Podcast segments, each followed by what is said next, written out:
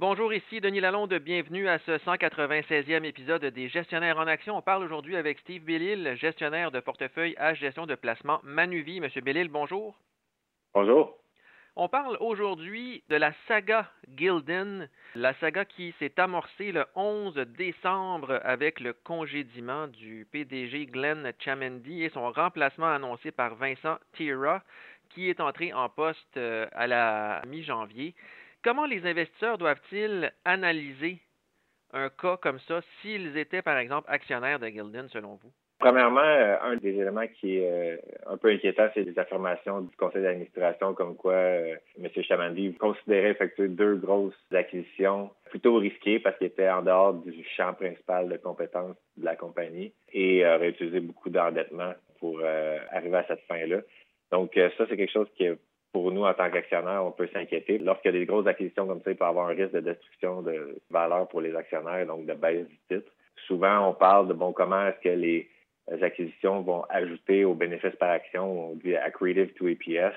Ça, ça peut être très euh, trompeur, surtout lorsqu'on ajoute de la dette. Nous, ce qu'on préfère regarder, c'est un taux de rendement interne sur le déploiement du capital. On veut que ça soit supérieur au coût du capital. C'est vraiment ça qui permet de créer de la valeur. Donc, comme actionnaire, c'est quelque chose qui est un peu euh, inquiétant. L'autre élément, évidemment, c'est le board mentionner que le PDG euh, ne collaborait pas ou euh, sabotait un peu la planification de succession potentielle. Et donc, ça, c'est toujours quelque chose aussi qui ajoute un peu de, risque à la situation.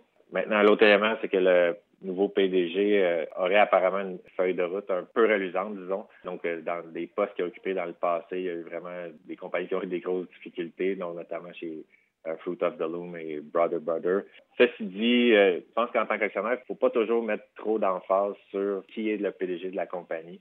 Au final, souvent, lorsqu'on a une bonne business, c'est une bonne business, peu importe qui est à la base, pas vraiment le, PDG qui euh, opère la machinerie ou peu importe quel type de business c'est. Souvent, il ne faut pas trop mettre l'emphase sur qui est PDG pour analyser si une business ou non est bonne.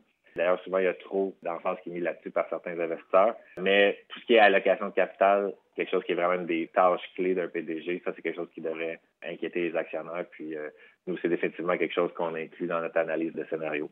Quand on est un investisseur, comment on peut se protéger contre euh, une guerre entre un PDG et le conseil d'administration d'un point de vue de gouvernance d'entreprise? Est-ce qu'il y a des façons de se protéger de telles situations?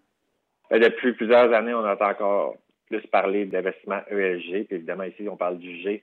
Donc, oui, la gouvernance, c'est notre meilleur outil. On veut des compagnies qui ont une bonne gouvernance parce que ça nous permet d'éviter des situations où justement un PDG arriverait puis ferait des, acquisitions qui n'ont pas d'allure puis qui détruisent la valeur. Au niveau de la gouvernance, ça commence par un conseil d'administration indépendant. Et dans le cas de Gildan, c'est le cas. On est à 91% indépendant. Ça, c'est bien. Par contre, l'autre élément, c'est comment est-ce que la rémunération est structurée pour favoriser la performance de la compagnie? Donc, chez Gildan, la majorité de la rémunération du PDG est à long terme et motivée par la croissance du revenu, qui est un élément qu'on peut faire augmenter beaucoup avec des acquisitions, évidemment. Donc, ça, c'est un élément qui est un peu inquiétant. Mais dans les dernières années, on a ajouté le rendement de l'action. Donc, si la performance du titre était mauvaise, ben, le PDG serait payé un beaucoup moins gros bonus. Euh, et ça, ça a été ajouté euh, en 2022 suite à ce que beaucoup d'actionnaires aient voté contre la rémunération des dirigeants de Gildan en 2021. Donc, 59% des actionnaires avaient voté contre. Et donc, ça avait amené certains changements dans la structure.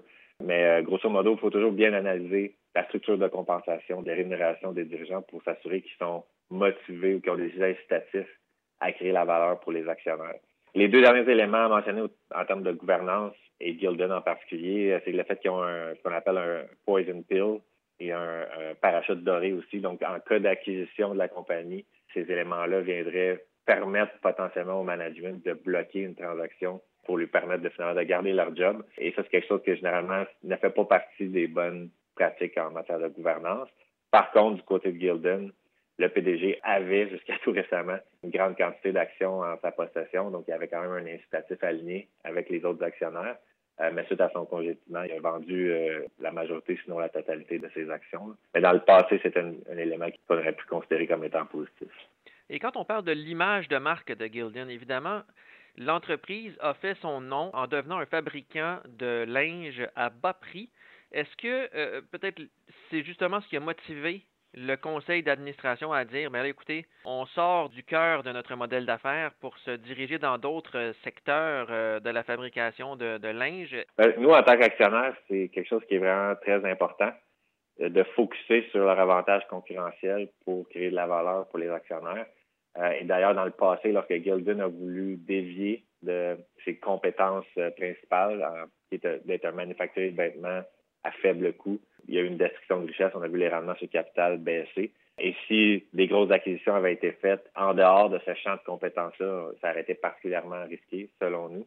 Gildan a créé de la valeur historiquement pour ses actionnaires en focusant sur cet avantage concurrentiel-là, ce qui lui a permis de gagner des parts de marché sur tous ses autres concurrents dans une industrie où c'est pas facile, où il n'y a pas eu beaucoup de croissance organique, ou même il y a peut-être même eu un, déclin euh, de l'industrie. Eux, ils ont été capables de gagner des parts de marché grâce à cet avantage-là. Donc, tout ce qui fait en sorte que la compagnie dévie de ça euh, est, selon nous, un risque pour les actionnaires. Avec tous les éléments de la saga là, qui ont lieu depuis maintenant un peu plus d'un mois, est-ce que toutes ces distractions-là entourant Gildan, est-ce que ça peut pénaliser la performance de l'entreprise à court moyen terme selon vous? C'est certain que ça peut avoir un impact. Euh, d'ailleurs, le prix de l'action demeure quand même beaucoup plus faible que où il était avant le mois de décembre. Effectivement, on pourrait craindre que certains employés clés puissent éventuellement quitter. Donc, ça, c'est un élément qui serait négatif. Et on peut craindre justement que le nouveau PDG qui est en poste ait une stratégie qui diverge de ce que nous, on considère serait le meilleur chemin pour créer de la valeur pour les actionnaires. Donc, oui, c'est effectivement un risque. Par contre, étant donné que le titre affaibli, l'évaluation est, passablement attrayante. C'est un titre qui est pas cher dans le marché canadien. Compagnie de qualité qui est historiquement un bon euh, track record de création de valeur. Donc, euh, ça, ça vient peser aussi dans la balance euh, de l'autre côté. Donc, on, a plus de risques, mais on est on pourrait dire qu'on est plus compensé pour ces risques-là avec la, la faiblesse du titre. Merci beaucoup, M. Bellil. Ça fait plaisir.